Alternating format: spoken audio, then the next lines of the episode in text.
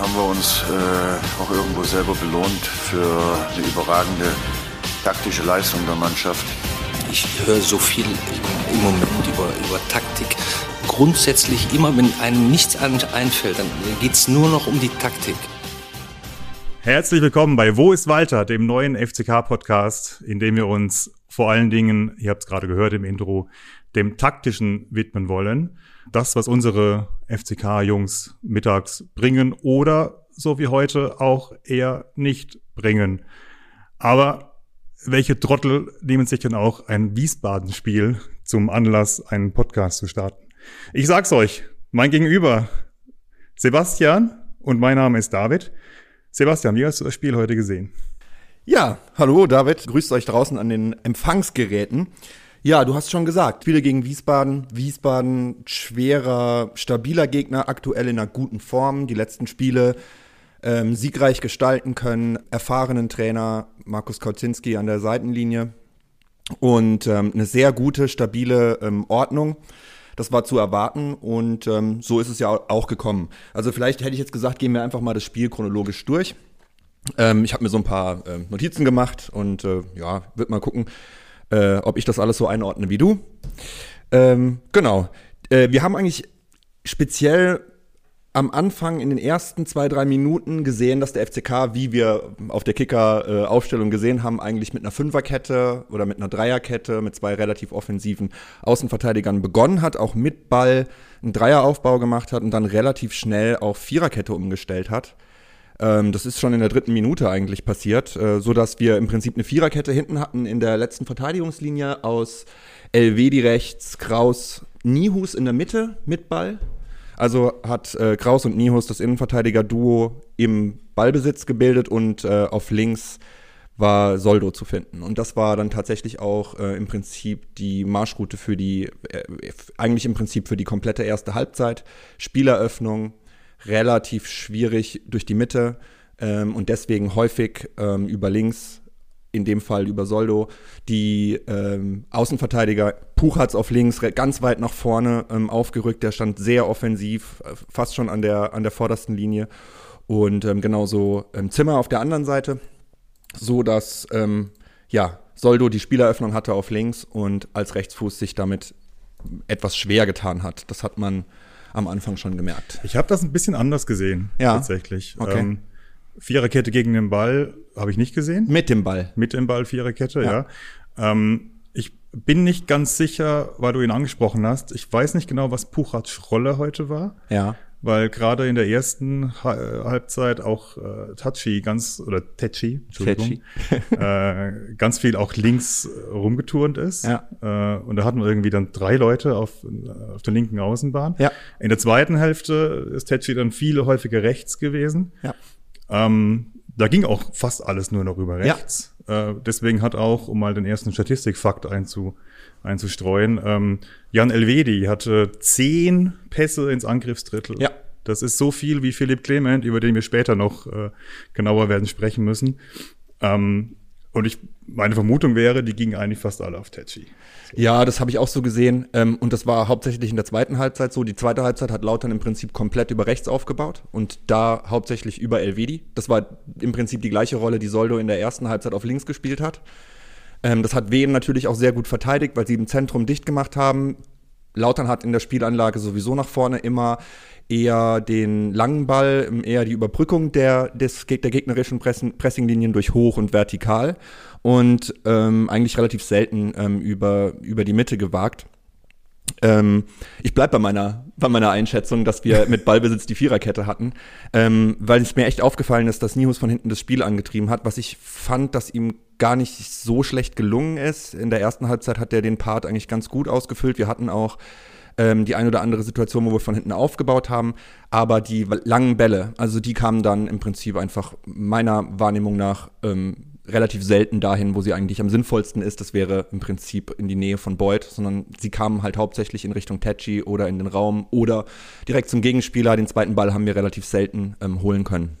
Ich, wir haben vorhin kurz drüber gesprochen. Ich habe das vorhin schon angesprochen. Ich glaube, dass das so gewollt war. Mhm, ja. Ich, weil die Wiesbadener, ich kenne jetzt leider deren Spieler nicht so richtig gut, aber die haben diese, diese drei riesen Typen da hinten drin. In der Innenverteidigung. Der ja. eine hier mit äh, zwei Meter vier, Ja, ja. ähm, der auch äh, für mich zumindest der Spieler des Spiels war, ähm, abgesehen Ja. von, von Goppel. Wie heißt er denn? Vukotic? Ja, Ähm, ich glaube, dass es so gewollt war, dass diese Bälle, diese langen, schnelle Bälle äh, auf, auf Tachi kommen. Ähm, gerade von Neos habe ich die ganz oft gesehen. Mhm. Habe ich, bilde ich mir ein zumindest. Von Clement komischerweise gar nicht. Mhm. Also die hat er nicht gespielt. Ähm, Boyd hatte jetzt auch ganz, ganz viele gewonnene Kopfballduelle. Das habe ich im Spiel gar nicht so wahrgenommen, Ja. um ehrlich zu sein. Ich habe ihn viel als, eigentlich eher so als Fremdkörper so wahrgenommen, gerade in der ersten Halbzeit. Ähm, aber worauf ich hinaus wollte, diese Bälle auf Tetschi, das hat einmal funktioniert und das war das Tor. Ähm, Boyd ich mag Terence Boyd, deswegen behaupte ich mal, es war Absicht, dass er, dass er das Ding auf Ritter gelegt hat. Ähm, ich bin nicht so sicher. Er springt ihm so mit einem ganz schlechten ersten Kontakt, springt er ihm ans Knie. Aber wir sind jetzt schon sehr weit fortgeschritten. Ja, wir wollten sind eigentlich in der chronologisch 40. durch. Minute. Das klappt wunderbar hier mit der Chronologie. Ja, nein, also ich, ich glaube, viel von dem, was wir gesagt haben, da kommen wir auch später noch mal im Detail drauf zu sprechen, ähm, weil es ganz relevant ist, um zu verstehen, warum es heute nicht so geklappt hat, finde ich. Ähm, es beginnt eigentlich so, dass ähm, aus meiner Wahrnehmung nach der FCK die ersten fünf Minuten ähm, gebraucht hat, um sich zu sortieren, um sich taktisch auszurichten, eben von der vom Dreieraufbau in einen Viereraufbau oder einen Zweieraufbau mit weitstehenden Außenverteidigern gewechselt ist, ähm, konnte so besser das Dreierpressing, was Wen ähm, gespielt hat, gegen den Ball ungefähr auf der gleichen Höhe ausgelöst, wie wir es auch tun. Also so ab dem zweiten Drittel ungefähr hat Wen angefangen zu pressen. Wen hat angefangen zu pressen? Das klingt irgendwie nach Kreissaal. Aber ähm, das, äh, ja. Entschuldigung. Mir gerade äh, so ähm, gekommen. Das ist hier das Niveau. Herzlich willkommen bei Wo ist Walter? Ich habe lang, ich habe mindestens drei Minuten habe ich es nicht rausgucken lassen, dass es, äh, dass ich genau so einer bin. Egal. Ähm, was ich sagen wollte, erste große Chance hat dann wen. Ähm, ja, es war wieder mal ähm, so ein bisschen auseinandergezogen. Ähm, der FCK hat äh, sehr mannorientiert verteidigt, wen aber auch. Gerade in Ballnähe sehr stark an der, an, äh, am, am Gegner orientiert. Und ähm, dann durch eine, durch eine relativ gute Verlagerung, eine Seitenverlagerung ähm, von Wehen dann halt einfach auf der linken Seite durchgebrochen und eine gute, eine gute Chance, wo man auch sagen muss, Kral richtig gut reagiert. Ähm, den hat er, äh, ist er lang oben geblieben, hat, hat einen Kopf oben gelassen, hat geschaut, was macht der, was macht der Gegenspieler und ähm, stand dann einfach im Endeffekt auch richtig gut. Da muss man sagen, da ist Kral wirklich ähm, sehr gut in diesen Situationen, gerade so ähm, Abschlüsse, Abschlüsse aus dem Halbfeld oder aus dem ähm, frühen 16er Raum sozusagen so. Ähm, gerade flache ähm, Abschlüsse da ist Kral hat Kral außergewöhnlich gute Qualitäten finde ich für einen Zweitligatorhüter. Ähm, er hat sicherlich auch ein paar Defizite da können wir ja auch noch drauf zu sprechen kommen. Die langen Bälle sind eine äh, ist eines äh, meiner Meinung nach meiner Wahrnehmung nach. Aber ja da hätte man sich auch nicht beschweren können wenn es da schon 1-0 steht. Das war eine ganz gute Chance für für wen und ähm, es hat sehr lang gebraucht bis das Spiel weiter dann, äh, ja, bis es wieder Ereignisse gab in diesem Spiel. Wir, wir reden von der fünften Minute. Ne? Wir reden von der fünften Minute. Äh, das war äh, Kartic, Nummer 14 habe ich mir aufgeschrieben. Nummer 34. Dann habe ich falsch gelesen. Ja, Kartic. Ja. Ähm, der Ritter sehr oft hergespielt hat in der Mhm. ersten Halbzeit. Äh, Rit, äh, nicht Ritter, Zimmer, Entschuldigung. Ähm, Zimmer kam dem nicht so richtig hinterher. Mhm. Nee. Ich habe mich da ein bisschen, äh, also wir haben sehr, sehr massiv Mann gegen Mann gespielt. Du hast es gerade richtig gesagt. Und in, in dieser Szene, glaube ich, sieht man, was die, ähm, was die Schwierigkeit daran ist. Wir hatten später auch ganz oft in der zweiten Hälfte ganz viele Szenen, ähm, wo Elvedi und auch Kraus dann dem, dem Stürmer bis zur Mittellinie teilweise Ja. nachgelaufen sind. Und auch da in der fünften Minute ähm, läuft Kraus, läuft Ja. mit, mit, dem, mit dem Wiesbadener mit. Ähm, irgendwo im Sechserraum steht er dann, weit und breit ist, kein anderer mehr. Und er verliert den Zweikampf. Ja. Und dann ist da echt Scheune offen. Ja. Ähm, also katastrophal. Ja. Äh, und das eine fünfte Minute. Ja. Also wenn das schief geht, dann weiß ich nicht. Ich war einmal in meinem Leben in Wiesbaden. Es ist sehr lange her. Äh, Die Älteren unter uns werden sich erinnern, als äh, ein gewisser Ronny König das Spiel seines Lebens gemacht Oha, hat. ja, ja. Und wir haben, glaube ich, weiß ich nicht, 5-2 auf, auf den Deckel bekommen Ja. oder so, keine Ahnung. Dunkle Ähm, Zeiten. ich habe es verdrängt. Ähm, da dachte, da habe ich mich sehr dran erinnert gefühlt.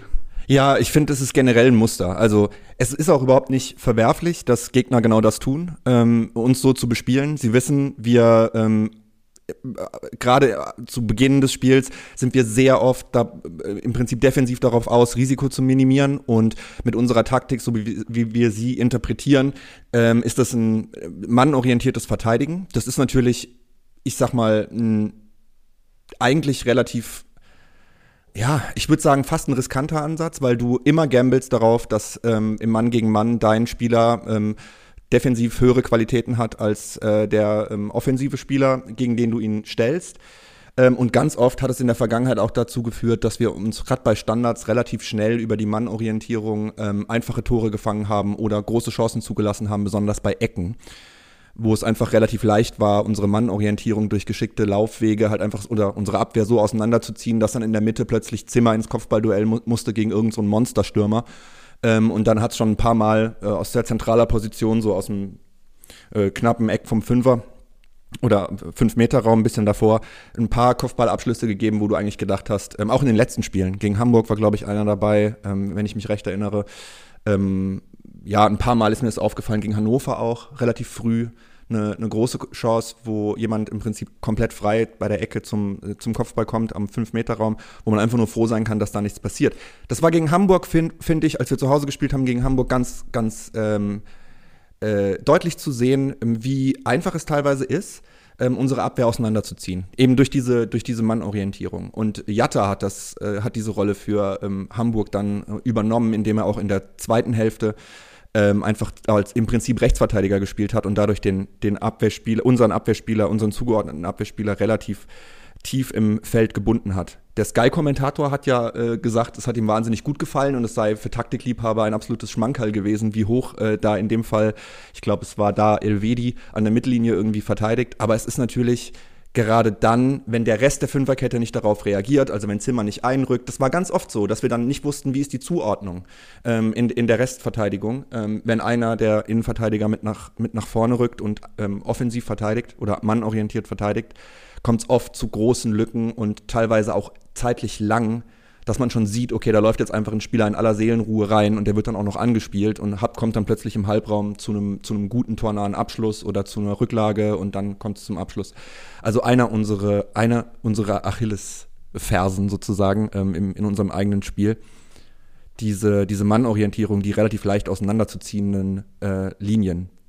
Wie siehst du das? Ähm, ist dir das auch aufgefallen? Ähm, ich fand zum Beispiel, Wien hat in der zweiten Halbzeit mit der sehr raumorientierten Verteidigung, auf die sie dann umgestellt haben, im Prinzip uns gar keine Chance mehr gelassen. Da hat man gesehen, wie man eine, eine, eine, enge, wie man die Ketten eng stellt, wie man die Räume eng macht im eigenen Drittel und so. Da ging nicht mehr viel. Und ähm, sowas sehe ich beim FCK eigentlich fast nie. Also so eine wirklich gute, organisierte Defensive, die einfach steht und äh, im Prinzip die Bälle, ähm, die, die, die Leute frühzeitig aufnimmt, mitnimmt, die Räume eng hält. Das ist immer so ein bisschen unser Problem. Ich glaube, das ist auch einer der Gründe, warum wir so viele Tore fangen diese Saison. Ich frage mich, woran liegt es? Woran liegt es, dass wir gerade im, im, im Sechserraum irgendwie nie jemanden stehen haben? So, äh, ne? Wir haben heute, ist glaube ich, äh, ich meine, dass Soldo sehr oft auch da reingezogen ist. Ja. Wir haben da immer so eine, so eine, so eine Lücke und dann, mhm. dann, dann rückt irgendwie so ein Innenverteidiger raus. Ähm, ich verstehe es nicht. Ich verstehe nicht, ob das so gewollt ist. Äh, davon kann man eigentlich fast ausgehen, weil wir das schon die ganze Saison so spielen. Das Problem haben wir schon die ganze Saison und es ist völlig wurscht, ob da Nihus steht oder ob da Tomiak steht oder Ritter oder heute Clement. Ähm, wir finden da irgendwie keine Lösung. Ob Aremu die Lösung ist oder ob Schuster das eigentlich so will. Mag ja auch sein. Ich glaube nicht. also ich, ich, ich weiß nicht, was Schuster denkt, aber ich kann es mir ehrlich gesagt nicht vorstellen. Man weiß ja auch so ein bisschen, welcher, welchem Ruf ihm vorauseilt. Und das restliche Spiel vom FCK ist ja sehr auf Risikominimierung angelegt. Also wir spielen ja wirklich. Heute, heute vor allem, ja. Ja, also auch, ich finde schon die ganze Saison und jetzt mit den Ausfällen, ähm, äh, die wir zu verkraften haben, mit Tomiak und Ache nochmal deutlicher zu sehen, dass einfach im Spielaufbau ähm, da halt einfach wirklich äh, ja, Risikominimierung vorherrscht. Ähm, ist ja auch bezeichnend, dass ein Spieler wie Tomiak, der eigentlich ein solider ähm, bis ähm, überdurchschnittlicher äh, Innenverteidiger sein kann, wenn er konstant spielt, ähm, auf der 6 spielen muss.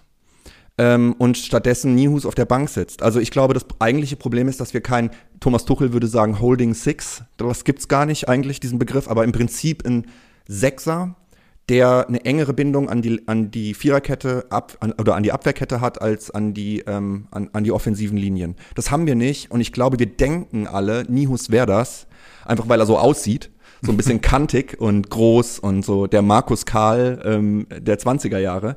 Aber Nihus ist es meiner Meinung nach nicht. Das ist nur meine Meinung. Ähm, ich finde, er hat kein besonders ähm, ausgeprägte, er hat seine, seine, seine defensive Bindung ist meiner Meinung nach schwächer ausgeprägt als seine Offensive. Ich finde, wenn, wenn Nihus spielt, fällt er häufiger offensiv auf als defensiv. Ähm, ja. Die zentralen Zweikämpfe gewinnt häufiger mal Ritter äh, in der Rückwärtsbewegung von der 10, der ja auch deutlich offensiver spielt diese Saison als noch vergangene Saison. Aber da merkt man, den Sechser kriegt er nicht so raus aus sich. Ich glaube, die Hoffnungen auf Aremu waren groß. Ähm, schade, dass er ausgefallen ist. Die 20 Minuten, die er gespielt hat, haben mir schon ganz gut gefallen. Weil das, was ich gesehen habe, hat mir dahingehend irgendwie aufgezeigt, was uns noch ein bisschen fehlt, nämlich jemand, der Passwege zustellen kann, der Räume zuläuft relativ schnell, jemand, der ähm, auch Box-to-Box-Fähigkeiten hat, also durchaus mal nach vorne mit reinzieht, aber seinen Schwerpunkt eigentlich schon eher in der, in der defensiven Zentrale sieht und da auch die Räume dicht macht, in den gefährlichen Zonen, die Zone 14, unser also Sechserraum also, sozusagen. Ganz, ganz kurz zur Einordnung vielleicht, äh, laut FODMOB mhm. äh, hatte Nihus heute zehn defensive Aktionen ähm, also defensive Aktion heißt äh, Sperren, Grätschen, mhm. Ballgewinne, Fouls mhm. auch, etc. pp. Genauso viele wie Jan Elvedi. Mhm. Ähm, nur äh, Alexander Vukotic, über den wir vorhin schon gesprochen haben, die 2,4 Meter vier Kante, äh, hatte 13 defensive Aktionen. Mhm. Ähm, erfolgreiche Ballabnahmen, zwei von vier bei ja. Nihus. Widerspricht jetzt ein bisschen meiner These, aber ich glaube trotzdem, dass es so ist, weil ähm, ich könnte mir vorstellen, wenn wir einen defensiv starken Sechser haben, der in das Spielsystem von Schuster reinpasst, dann würde der spielen und dann gäbe es auch keinen Grund, ihn auf die Bank zu setzen. Und das, was ich beobachtet habe, ist halt tatsächlich, dass Nihus, ja, er gewinnt, ein Zweik, er gewinnt Zweikämpfe, er gewinnt auch Kopfballduelle, das ist alles fein. Aber gerade wenn es schnell und flach geht, hat er meiner Meinung nach seine, seine Probleme und ähm, kann das nicht durch gutes Stellungsspiel kompensieren. Äh, ja, vielleicht mal, also es hat 15 Minuten gedauert, bis wir überhaupt im Spiel mal überhaupt eine Aktion äh, vom FCK gesehen haben, äh, nach vorne, offensiv. Und das war ein Kopfball von ähm, Soldo nach einer Ecke. Das war aber relativ ungefährlich, so in der Rückwärtsbewegung. Da war nicht viel zu machen. Ähm, aber ich habe mir noch aufgeschrieben, so in der 15. Minute geht Lautern früher ins Pressing. Man ist mal ein Stück weiter rausgerutscht und ähm, es war ganz deutlich zu erkennen, dass die beiden Mannschaften halt in Ballnähe extrem mannorientiert verteidigen. Da ging es viel in die Zweikämpfe, da war auch viel Einwurfsituation an der Außenlinie. Also es ging halt hauptsächlich über links ähm, beim FCK und ähm, da war nicht viel zu holen. Die hohen Bälle kamen nicht wahnsinnig gut an. Ähm, ja. In der 39. Da kam das Tor. Da kam das Tor. Marlon Ritter. Ähm, ja, der schöne Vorlage vom Terrence, würde ich mal meinen.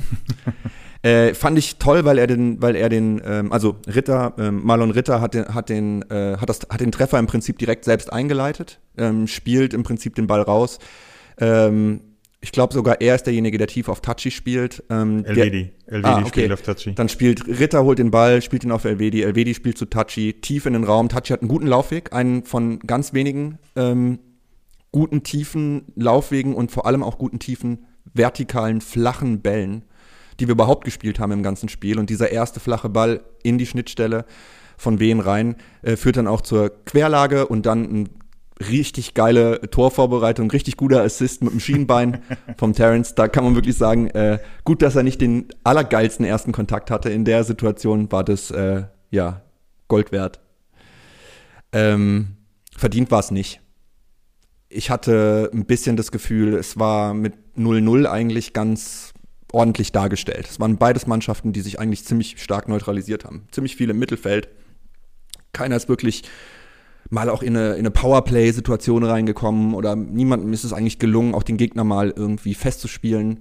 Ähm, auf beiden Seiten einfach viele Ungenauigkeiten, beim FCK noch ein bisschen mehr. Ähm, gefühlt war Wen ein bisschen besser drin, aber auch nur marginal. Aber Wien kommt noch mal. Kurz vor der Pause. Ja. In Wir der, ja. schreiben die 44. Ja. Eine Riesenchance.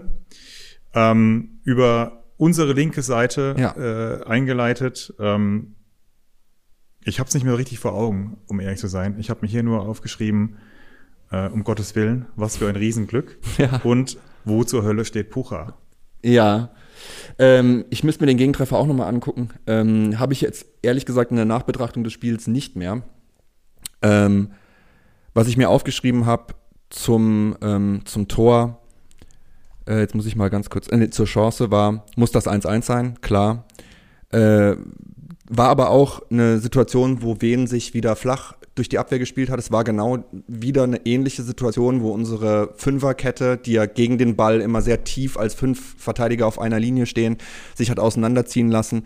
Ähm, schneller, schnelle, schnelle Bälle, was, was Wen sehr gut gemacht hat, fand ich in der Spielanlage, und das hat sie auch ein bisschen unterschieden vom FCK, war, dass sie tatsächlich versucht haben, ähm, flach, vertikal aufzubauen. Also mit relativ viel Druck. Lee hat mir sehr, sehr gut gefallen. Ähm, der war sicherlich einer der, der, der Keyplayer für, für wen. Ähm, der es immer wieder gut gemacht hat, entweder den Ball tief geholt hat, angetrieben hat von hinten oder auch den Ball einfach spitz, klatsch in guter alter Methode weitergeleitet hat und dadurch halt einfach sehr schnell ähm, verlagert hat. Und das hat äh, die Geschwindigkeit im FCK vor große Pro Pro Probleme gestellt. Obwohl man sagen muss, dass die Spielgeschwindigkeit in der ersten Halbzeit von beiden Teams einfach sehr niedrig war. Es war kaum Tempo in den Pässen, auch nicht in den Aktionen. Meiner Einschätzung nach, oder von dem, was ich gesehen habe, sehr wenig Sprints, wenig tiefe Läufe, gerade äh, vom FCK ähm, sehr statisch im Aufbau und unglücklich. Ähm, aber ja, so geht man dann halt 1-0 in die Pause. Und ähm, kann sich ehrlich gesagt, glaube ich, auch nicht beschweren. Äh, das war die erste Hälfte. Ich habe mir noch so allgemein aufgeschrieben, ähm, dass wir vorsichtig begonnen haben, dass Wen klarer in der Spieleröffnung war. Viel Spitzklatsch, viele gute Laufwege. Ähm, aber generell Mannorientierung, ein bisschen wild teilweise im Mittelfeld. Und ähm, ja, es war übrigens genau die Situation, hier habe ich mir nochmal aufgeschrieben, in der Elvedi so weit rausrückt. Ähm, die Großchance in der 44. Minute, von der wir gerade geredet haben. Elvedi folgt Liebes zur Mittellinie, keiner besetzt den halbrechten Raum. Ritter und Kraus sind sich uneins, wer geht im Prinzip zum Gegenspieler, der, der stößt in den Halbraum rein, legt ihn nach links durch, kommt bis zur Grundlinie, legt ihn nach links durch und dann verpasst der Stürmer von Wien im Prinzip nur knapp und ja, das war schon eine richtig dicke Chance. Unsere Außenverteidiger waren sehr weit vorne in dem Spiel. Also man hat weder Pucha noch Zimmer in der ersten Halbzeit wirklich agieren sehen, fand ich. Die waren sehr unsichtbar fast. Wa- Ja. Auch weil unser Gegenpressing nicht funktioniert hat nach dem zweiten Ball. Das, wir kamen da gar nicht rein irgendwie. Das roch alles so ein bisschen, oder es sah so ein bisschen nach grauem Novembertag in der dritten Liga gegen Wien Wiesbaden Bisschen schon, ne? ja. aus. Also insofern war das ja fast passend, bis auf die Liga, glücklicherweise. Ja. Gehen wir in die zweite Halbzeit. Ähm, wir starten gut Ja. in der 48. Ähm, haben wir zwei schöne Szenen. Ähm, einmal wird äh, Tetschi sehr gut freigespielt Ja. äh, auf der rechten Seite. Ja. Ähm, Soldo macht ein ganz merkwürdiges Solo in der eigenen Hälfte. Ähm, es geht aber gut. Er spielt auf Elvedi, der wiederum spielt Tetschi rechts frei. Ähm, flacher Ball ins Zentrum, wo Nihus steht, im Strafraum, haut ihn dann aber doch sehr deutlich daneben. Ja. Äh, das wäre so ein Ball, der wäre in, in FC 24 hätte man den irgendwie mit dem Innenriss da ins lange Eck gezogen und ich hätte mich wahnsinnig, wahnsinnig aufgeregt. Ähm, kurze Zeit später, schöner Chipball von Clement auf Beuth. Der trifft, aber leider abseits Ja. steht und zwar sehr deutlich. Sehr, sehr gute Szene von Clement. Ähm, Beste Szene von Clement. Beste Szene von Offensiv. Clement. Ja. Ähm, vielleicht auch tatsächlich die einzige, die mir richtig, wo mir richtig aufgefallen ist. Offensiv zumindest, ja. Ähm, sollen wir jetzt schon über Clement reden oder machen wir erst das Spiel fertig? Ich würde sagen, wir gucken erstmal, ich würde dir recht geben, ähm, der FCK ist gut in die zweite Halbzeit gestartet. Ähm, wir haben auch ein höheres Passtempo drin gehabt, Schärfe. Ich hatte das Gefühl, die, äh, die Halbzeitansprache muss irgendwie was ausgelöst haben. Äh, die wirkten auf mich ein bisschen griffiger in den ersten fünf Minuten ähm, und haben da wirklich auch ähm, ja, eben diese zwei, diese zwei Aktionen rausge rausgespielt und der erste Abschluss, ähm, den du beschrieben hast, ähm, von Nihus, Äh, war auch tatsächlich der erste, das erste Mal, dass wir flach über die Mitte eröffnet haben in der, im Spielaufbau mit Ball. Ähm, und es hat dann gleich auch gefruchtet ähm, und hat zu dieser Chance geführt. Und eben auch der, der Pass von, von Clement, der schön vorher rauskombiniert war, ich glaube über halb rechts, ähm, und dann gut in den Raum gespielt und dann ähm, Clement natürlich einfach ein wunderbarer Fußballer, der einfach diese, diese Pässchen auch im, im Gelenk hat. Ähm, das ist schon toll. Also, was man sagen muss, ist, wir haben schon mit, mit Ritter und mit ähm, Philipp Clement zwei absolut außergewöhnliche Fußballer in der, ähm, in der Mannschaft, die definitiv technisch und auch vom Spielverständnis her ähm, gehobenes Zweitliganiveau haben. Äh, leider kommt es in unserer Spielanlage gerade für Philipp Clement selten, wird es selten sichtbar. Ritter kann noch von anderen Dingen profitieren, die er mitbringt, die ihn von Philipp Clement unterscheiden die für unser Spiel oder die es ihm einfacher machen, äh, in unserem Spiel, in unserem System äh, seinen Platz zu finden. Jetzt reden wir doch über Clement. Jetzt reden wir über Clement. Lass uns, nee, lass uns noch kurz äh, die Gegentore. Ja, wir können ähm, jetzt hier aufhören. wir tun einfach so, als wäre das Spiel jetzt beendet gewesen. Nee, danach wird's wirklich wild. Ja. Ähm, äh, wir machen es ganz schnell. Äh, 50. Minute äh, Ecke ähm, ja. für wen äh, von der linken Seite. Boyd köpft das Ding eigentlich gut raus, weit raus. Ja. Das Ding ist eigentlich geklärt. Ja. Ähm, dann kann der Wiesbadener aber weitgehend unbedrängt ja. äh, ins Zentrum marschieren, gibt ein Schüsschen ab, äh, Soldo fälscht das Ding ungünstig ab und es steht eins zu eins und die Wiesbadener wissen nicht so genau wie. Ja. Äh, aber das kennen wir ja auch. Äh, wir haben auch schon sehr offen die Saison nicht genau gewusst, wo diese Tore herkommen. Ja. Ähm, weiß ich gar nicht, was ich dazu sagen soll. Also ist mir schleierhaft, wie der Wiesbadener derartig frei, unbedrängt äh, da vor unserem Strafraum rumtouren kann. Ja. Ähm, während zwischen Tor und Ball, weiß ich nicht, neun Lauter stehen. Ja. Und irgendwie kommt keiner auf die Idee, da mal ordentlich ranzugehen. Ja. Ähm, Schuster hat nach, der, äh, nach dem Spiel auf der PK gesagt, ähm, dass man eigentlich niemanden Vorwurf machen könne. Äh, mhm. Äh, solche Tore passieren halt nun mal. Mhm. Ich bin halb seiner Meinung.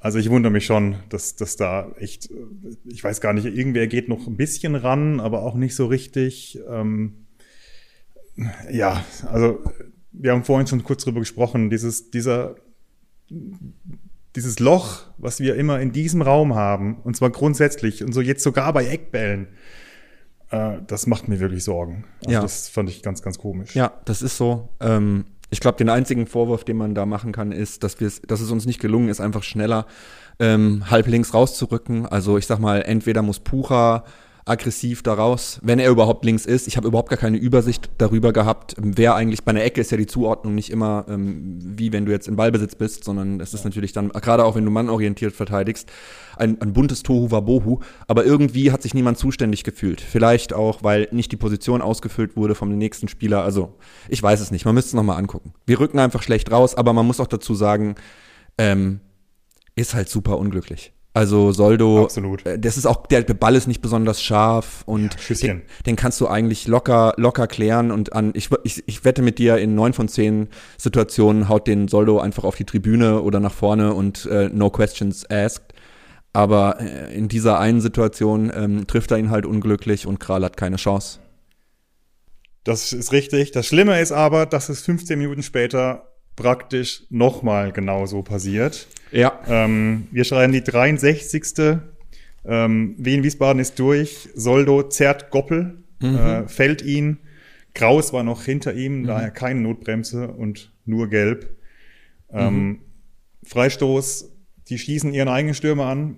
Äh, der Ball prallt irgendwie von der Brust äh, ins Tor. Ich glaube, es war Kraus, mhm. Gegenspieler in dem mhm. Fall. Äh, da würde ich ihm jetzt aber keine Vorwürfe machen. Das ist richtig dumm gelaufen. Ist halt echt bitter, dass sowas in 15 Minuten zweimal passiert. Also ab, abgefälschten Lulli-Dinger. Absolut. Also das war auch kein gut geschossener Freistoß, eigentlich kein Problem. Auf der anderen Seite ähm, kommt der Wehner schon relativ frei da auch mit der Brust noch an den Ball. Also ich glaube gar nicht bewusst. Ich glaube, der wird halt mehr oder weniger angeschossen. Der wird angeschossen, ganz klar. Ähm, aber er ist halt sehr frei. Ähm, da frage ich mich, ob es da nicht sinnvoller wäre, aber das ist immer Ansichtssache ähm, wenn der äh, Verteidiger zwischen Ball und Gegner steht beim, ähm, Standard. Und äh, sozusagen, wenn Kraus vor ihm gestanden wäre, ob es einen anderen Ausgang gehabt hätte, ist aber alles hypothetisch. Ähm, dennoch, wir bekommen zu viele Tore nach Standards. Hier unglücklich, ähm, aber ja, in den vergangenen Spielen waren es oft wir, die genau, also jetzt nicht genau solche, aber ähnliche Tore geschossen haben. Also im Spiel nicht, nicht viel nach vorne gelaufen, aber irgendwie eine Ecke oder dann Freistoß gut getreten, das funktioniert oft und ist ja auch in Spielen von gleichwertigen Mannschaften oft auch der entscheidende Faktor. Wer ist da besser ähm, aufgestellt? Wer hat dann auch ein bisschen das größere Spielglück? Aber ja, wen schießt zweimal aufs Tor, beide drin. Ähm, ziemlich bitter, muss man sagen. Und ziemlich bitter. Ja, auch nicht verdient, äh, finde ich, zu dem Zeitpunkt, weil der FCK schon gut aus der Pause gekommen ist und sich so ein bisschen die Führung mit den zwei Aktionen irgendwie dann auch verdient hatte, fand ich äh, und ich ab der 50. Minute und ab der 50. Minute dann einfach zweimal einfach fette Ohrfeigen kriegt und aus, davon sich auch gar nicht mehr erholt. Ähm, nee, es passiert nicht mehr viel. Nee. Hinterher kommt noch Herrscher, kommt für Zimmer.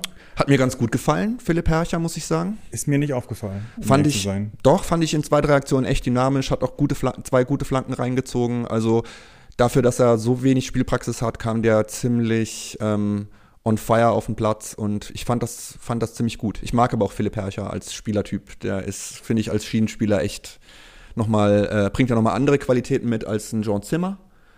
Ähm, noch ein bisschen offensiver und das gefiel mir in dieser Spielsituation ganz gut. Viel spannender fand ich aber, dass äh, Raschel auch kommt. Ja. Aber nicht für Clement. Nein. Sondern für Ritter. Ja. Wie erklärst du diesen Wechsel? Warum wird Ritter schon wieder rausgenommen? Ich ertappe mich jedes Mal dabei. Er wurde ja auch gegen, in Düsseldorf auf Ja. jeden Fall rausgenommen. Ich meine auch gegen Hamburg. Hamburg, ja. Und sogar auch gegen Fürth wurde er, glaube ich, auch rausgenommen. Ja. Und je, ich wundere mich jede Woche wieder drüber, weil ich ihn immer als so unseren Besten eigentlich äh, äh, sehe. Mit Ja. der Beste zumindest. Ähm, heute war der unverstandene Philipp, angeblich so unverstandene Philipp, ähm, 90 Minuten auf dem Feld. Ja, in einer undankbaren Rolle.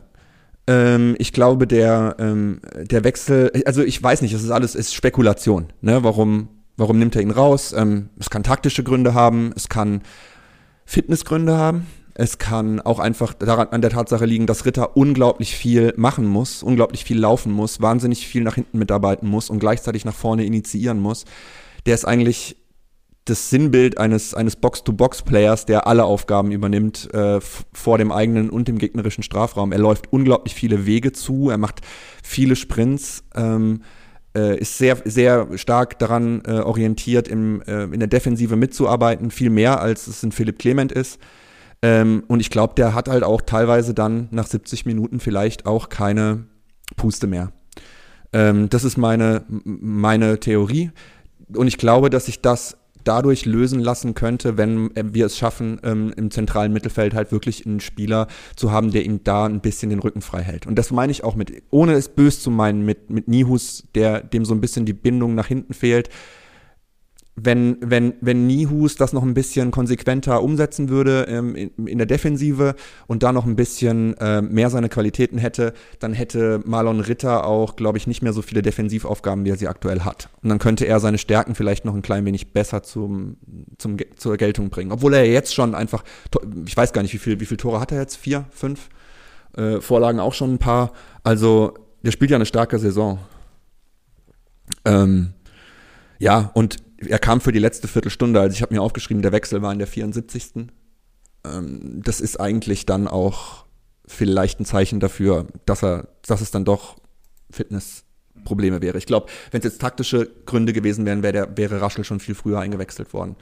Und Raschel hat ein bisschen das Vorurteil, was ihm in der letzten Woche der Herr Zorniger ja vorgehalten hat oder auch bei seinem Wechsel zu uns vorgehalten hat, dass er ein bisschen das Spiel verschleppt und in vielen Situationen sich nicht rechtzeitig vom Ball trennt, ähm, hat er äh, auch gezeigt in zwei, drei Situationen, wo er ein bisschen zu, zu lang gebraucht hat mit dem Ball. Ich finde, Raschel ist ein toller Fußballer, der hat ganz viel, ganz Gutes und ist eigentlich auch einer unserer pressing-resistentesten Spieler, sicherlich in der Ballkontrolle einer unserer besten, hat eine gute Übersicht, ähm, ist auf jeden Fall ein sehr guter Zweitligaspieler. Aber ihm fehlt manchmal so ein bisschen die Handlungsschnelligkeit mit Ball. Also dann da, doch nochmal den Mitspieler zu sehen, den richtigen Raum zu sehen, da ist Ritter äh, ihm einfach nochmal eine, eine, eine Nase voraus.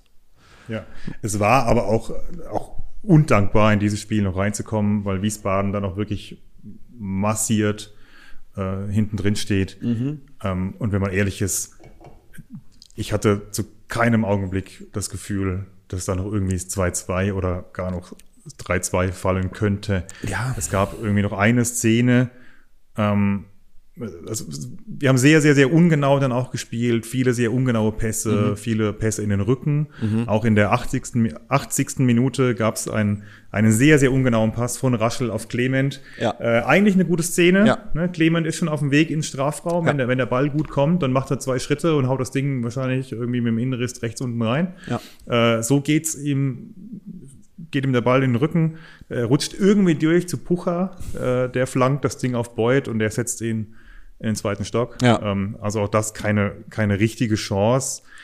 Und danach war irgendwie nichts mehr. Ne? Dann kam äh, Hansi Hanslik kam noch und Lex Tiger Lobinger für, so für Soldo und Nihus. Ähm, das war schon echt das letzte, das letzte Aufgebot. Ja, das war, war dann nochmal alles nach vorn. Aber ich hatte auch so das Gefühl, irgendwie haben sie selbst nicht mehr dran geglaubt an den Ausgleich, Ja. wenn du dann halt irgendwie 40 Minuten gegen, äh, äh, gegen den, den oft zitierten geparkten Bus äh, spielst. Und wen hat es gut gemacht? Das muss man sagen, die haben stark verteidigt. Also ähm, das lag nicht nur an der äh, an den fehlenden guten Ideen, die der FCK nicht hatte.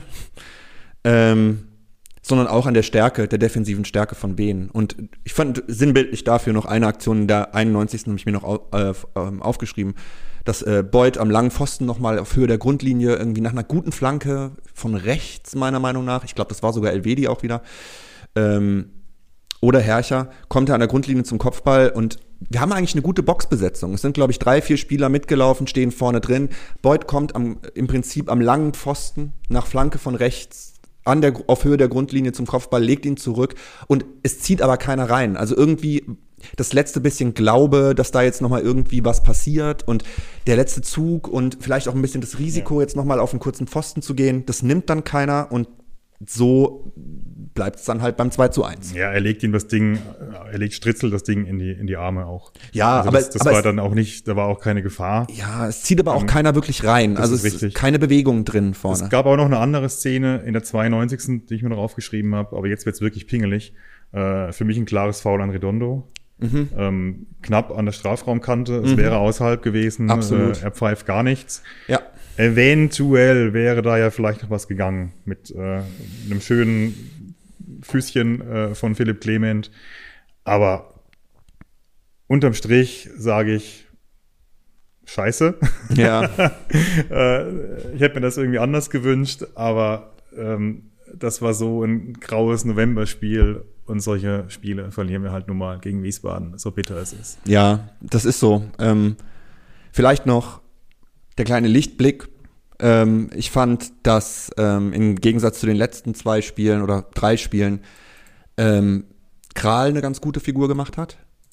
Ähm, es hat mich gefreut, dass er an beiden Toren nichts macht. Also es waren äh, ke- keine, keine Vorwürfe äh, an, an Kral, kannst du nichts machen, zweimal abgefälschte Bälle, die, die gehen rein, fertig, da hast du keine Chance als Keeper. Einmal gibt's noch diesen langen Freistoß aus der eigenen Hälfte von Wien, der wahrscheinlich in so irgendwie sich noch fies in Winkel abgesenkt hat. Und es war ja so eine ähnliche Situation, hoher Ball. Und ich hatte die, ich hatte das Gefühl in den letzten drei, vier Spielen, dass Kral nach seinem Fehler gegen Hamburg ähm, irgendwie bei hohlen Bällen so ein bisschen flatterig war. Und deshalb habe ich mich gefreut, dass er den einfach dann noch mal äh, doch echt gut da irgendwie aus dem Winkel gekratzt hat und auch in der 95. also kurz vor Schluss noch mal eine gute Parade gezeigt hat. Ähm, äh, wo er nochmal einen Schuss pariert, ähm, der Wiener, äh, der glaube ich auch leicht abgefälscht war noch und trotzdem kommt er noch gut, kommt er noch gut in die Parade, kommt gut dagegen und ähm, spielt eigentlich fehlerfrei.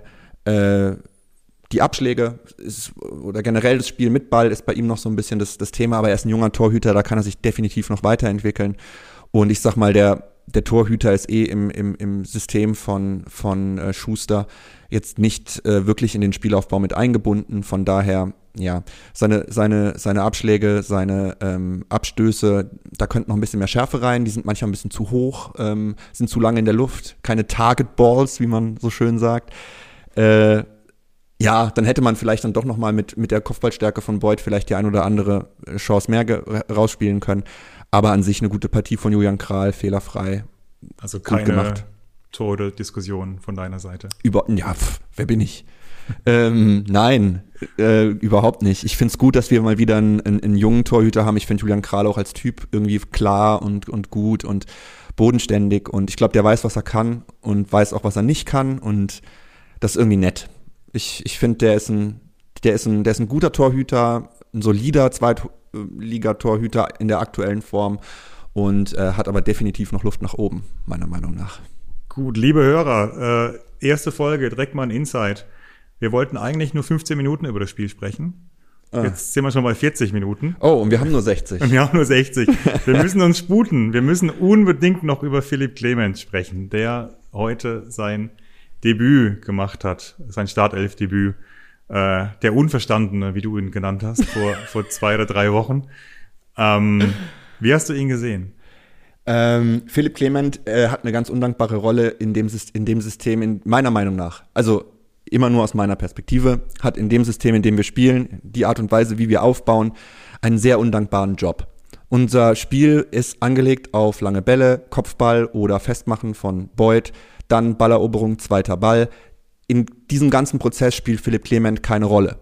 Philipp Clement kommt erst dann ins Spiel, wenn der Ball, wenn der zweite Ball erobert worden ist und man und er ist ein Spieler, er braucht das Spiel vor sich, er braucht ähm, Platz, er braucht ähm, Raum, er braucht Standards, ähm, um seine Stärken ausspielen zu können und all das hatten wir nicht in diesem Spiel hatten wir in, den, in der äh, Spielfeldzentrale keine Räume. Wir haben sie auch nicht gesucht. Wir haben nicht über die Mitte aufgebaut. Clement hat sich nicht zurückfallen lassen. Es war auch nicht seine Aufgabe, weil Nihus diese Aufgabe übernommen hat, von hinten mit aufzubauen in der von mir bezeichneten Viererkette. Ähm, das war nicht sein Job und er hing so ein bisschen in der Luft. Ähm, und wir haben es nicht gut hinbekommen, Standards zu generieren ähm, rund um den Strafraum der Wiener oder äh, davor. Ähm, somit konnte er seine Standardstärke nur ganz selten ähm, zeigen. Und dann ist so ein Philipp Clement in so einem Spiel im Prinzip unsichtbar. Und das ist undankbar, weil dafür kann er nichts.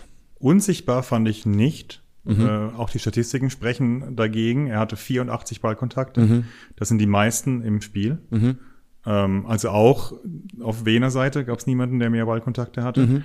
Ähm, äh, es ist mir auch aufgefallen, dass er sehr, sehr oft am Ball war, dass er auch gesucht wurde, mhm. ich den Eindruck, mhm. und dass er sehr bemüht war, das Spiel zu ordnen. Mhm. Ähm, das hat es dann aber auch irgendwo sehr träge gemacht. Mhm. Ähm, das war genau das, das Gegenstück zu dem, was wir vorhin rausgearbeitet haben, ne, diese langen Bälle dann mhm. auf Tetschi, der mhm. seine Schnelligkeit ausspielt gegen mhm. die, gegen die Schlacks da hinten drin, ähm, die andere gespielt haben, die nicht Clement gespielt hat. Clement mhm. hat das Spiel beruhigt, äh, hat, hat so ein bisschen ja, so Baum-Johann-Styles mhm. waren das, ne? Mhm. Der auch dann immer erstmal den, den Fuß auf den Ball gestellt hat mhm. und dann, aber der hatte andere Mitspieler damals. Ja, so ist es, ja. Und, und den Spielry Spielrhythmus zu ändern, macht ja auch nur dann Sinn, wenn es einen Spielrhythmus gibt.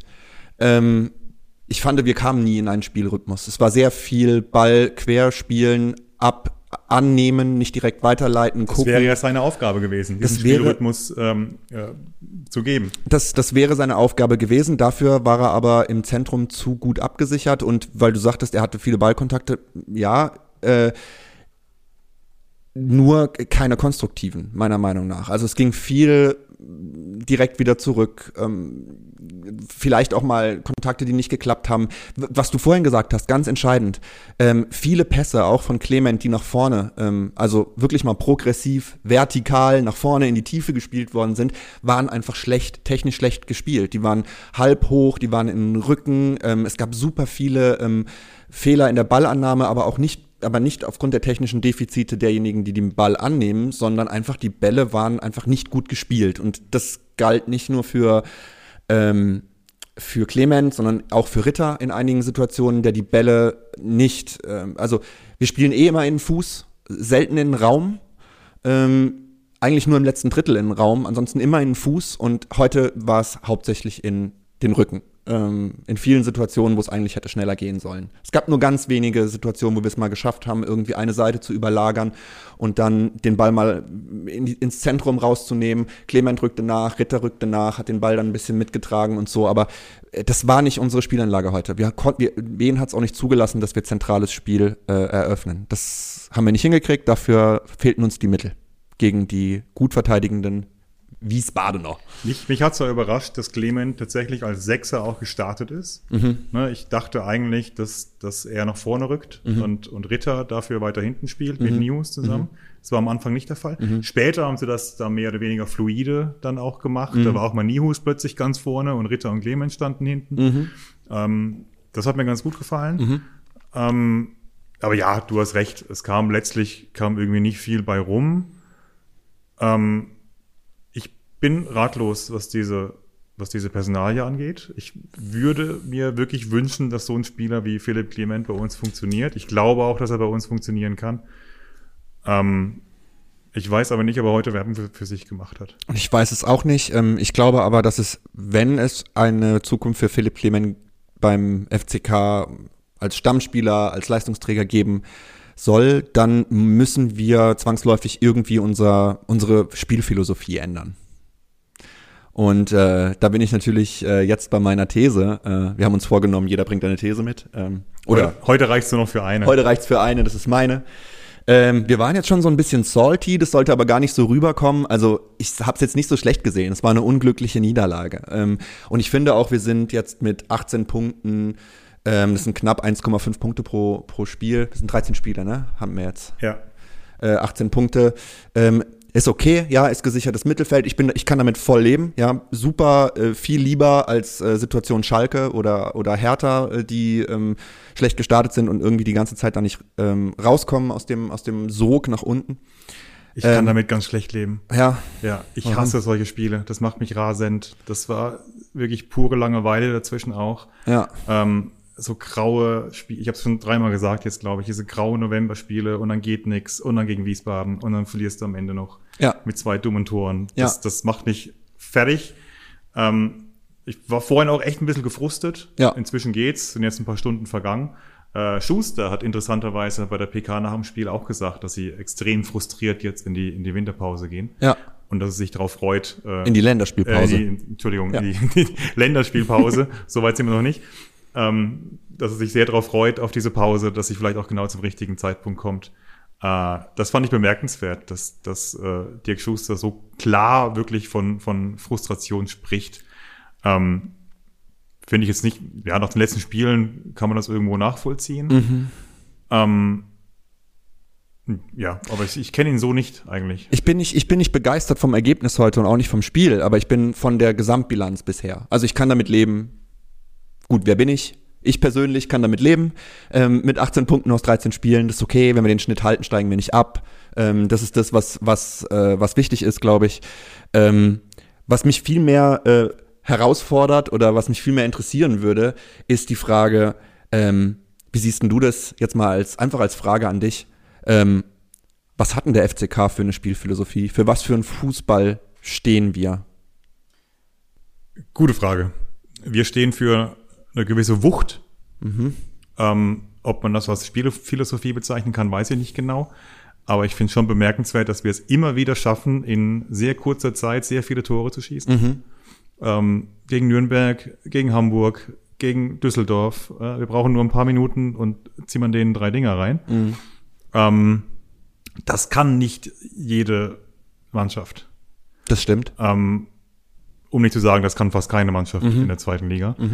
Ähm, ob das reicht, um als Spielphilosophie durchzugehen, äh, pressiert stehen und dann in zehn Minuten drei Tore schießen, weiß ich nicht genau. Zumal wir das erste auch nicht schaffen, mhm. nämlich pressiert zu stehen. Ja, das sehe ich auch so. Ähm, also ich finde, meine These ist, dass unsere Kaderzusammensetzung und unsere Spielweise oder unsere Spielphilosophie, wie wir sie gerade sehen, einfach nicht wirklich zusammenpassen. Ich glaube, wir haben ähm, Stärken in unserem Kader, die nicht mit unserem, mit unserer Spielanlage, gerade in Ballbesitz, übereinstimmen. Ähm, das ist eine steile These. Ja, es soll auch eine steile These sein. Ich will auch jetzt hier nicht, Sehr steile These. nicht, nicht klug scheißen, aber es ist mein Eindruck. Ähm, ich glaube, wir sehen halt immer noch arg den, äh, den laufenden Kaderumbruch. Und wenn ich mir angucke, oder wenn ich mich frage, wie will der FCK spielen? Für welchen Fußball steht der FCK? Und da sagst du, diese Wucht, diese, diese zehn Minuten, in denen man dann drei Tore schießt. Und ich finde, das sieht man schon, das ist so ein roter Faden diese Saison. Wir haben eine unglaubliche Qualität darin, in Schwächephasen des Gegners einfach gnadenlos und mehrfach einfach zuzuschlagen. Das ist irre crazy, finde ich teilweise, dass man dann denkt so, fuck, wo kommen jetzt diese drei Tore auf einmal her innerhalb von zehn Minuten? Das ist ja, geht ja gar nicht. Aber da sieht man, die Qualität ist immer dann besonders groß, wenn wir sozusagen in so einer reagierenden Weise einen Gegner verunsichern. Das ist besonders stark ausgeprägt, wenn wir auf dem Bett zu spielen, weil dann noch das Publikum dazukommt und dann wird's halt richtig verrückt, ja, und dann merkst du, wenn die Gegner wackeln, dann sind wir da. Wenn der Gegner nicht wackelt, fehlt uns, fehlen uns oft die Methoden, den so Gegner heute. zu knacken, so wie heute. Und oft ist es dann in der Vergangenheit ein Standard gewesen, den hatten wir heute nicht. So ein Dosenöffner, der dann dafür sorgt, dass dann das Stadion da ist, dass die Auswärtsfans da sind, dass die Mannschaft, dass da so ein Ruck durchgeht. Aber wir haben es auch nie hinbekommen, äh, mal eine Führung über die Zeit zu bringen. Es ist, sobald wir führen, hast du das Gefühl, sobald diese zehn Minuten vorbei sind, wo wir Powerplay haben und wo wir den Gegner festschnüren, so handballmäßig teilweise spielen, ähm, dann haben wir, haben wir echt eine große Überforderung. Die restliche Zeit dann abzudecken und ein Fußballspiel hat halt nun mal mehr als zehn Minuten. Ähm, so, von daher musst du halt dann noch gucken, wie kriegst du die restliche Zeit sauber rum und da haben wir unsere Probleme. Und ich glaube, dass das etwas mit unserer, mit unserem Kaderumbruch zu tun hat. Ich, wenn ich das für mich beobachte, glaube ich, das sieht man ganz gut an den Neuzugängen, die wir jetzt im, im Sommer verpflichtet haben. Wir haben einfach Wert gesetzt oder Wert gelegt, offensichtlich in unserer Transferpolitik auf mehr Geschwindigkeit. Wir haben mit Puchatz, Elvedi, Tachi auf jeden Fall Spieler, die bringen Dynamik und Geschwindigkeit Ache mit rein im Vergleich zu den äh, Spielern, die davor auf der gleichen Position gespielt haben. Ähm, technisch stärkere Spieler geholt mit Raschel, wieder Pucha, Tachi, Ache, die wirklich nochmal ein technisch anderes Niveau hatten als die Spieler, die davor dort waren. Eher offensiv orientierte Spieler, eben auch mit Raschel eher einen offensiveren zentralen Mittelfeldspieler, off offensiveren Achter. Äh, mit Pucha einen sehr offensiven Linksverteidiger, der seine Qualitäten ganz klar nach vorne hat, auch im Gegenpressing vorne offensiv. Und Tetschi als hängende Spitze, der so ein bisschen unseren, unser Dreiersystem in ein Zweiersystem umgemünzt hat, einfach um Beuth herum, so irgendwie überall, mit sehr viel Dynamik und eben Ache, Außerdem halt auch einen sehr guten ersten Kontakt eingekauft und alle Spieler, die wir geholt haben, haben auch mit mehr oder weniger viel Erfahrung in den, in den Profiligen. Wenn ich jetzt mal Tetschi ausnehme mit dritter Liga, glaube ich, war er nur, in Anführungszeichen, haben alle anderen Zweit- oder Erstliga-Erfahrung, ähm, sogar internationale Erfahrung. Also. Raschel auch? Äh, Raschel kommt doch von Dortmund, der hatte, glaube ich, auch schon zwei, drei Einsätze in der, in der ersten Bundesliga. Tatsächlich. Und letztes Jahr hat er doch äh, bei Greuther Fürth gespielt. Ja, ja, und ja, Fürth war und davor, glaube ich, ich weiß gar nicht. Ich glaube, der hat in der ersten Liga auch schon bei Fürth gespielt. Die sind ja abgestiegen. Aber auf jeden Fall hat er die ganze letzte Saison gespielt.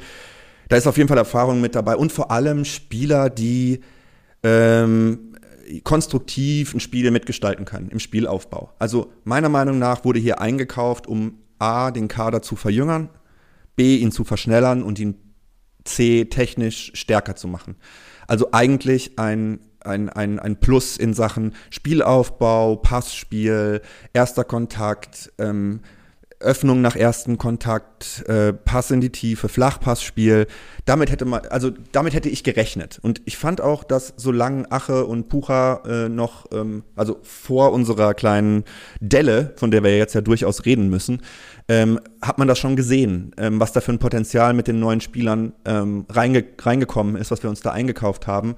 Und teilweise fand ich auch, hat Schuster auch versucht, ähm, den Spielaufbau umzustellen, von diesen ganz langen Bällen von Außenverteidigern weg hin zu Kombinationen auf der Außenbahn oft, oft, aber hin und wieder auch mal übers Zentrum. Und ja, das ist einfach nicht das, was wir heute gesehen haben. Heute haben wir wieder diesen klassischen, die Außenverteidiger pölen den Ball vor und dann gucken wir mal und der zweite Ball sollte dann bitte irgendwie erobert werden, hat aber null geklappt, weil meiner Meinung nach die Spieler auch dafür die falschen sind, gerade in der Zentrale.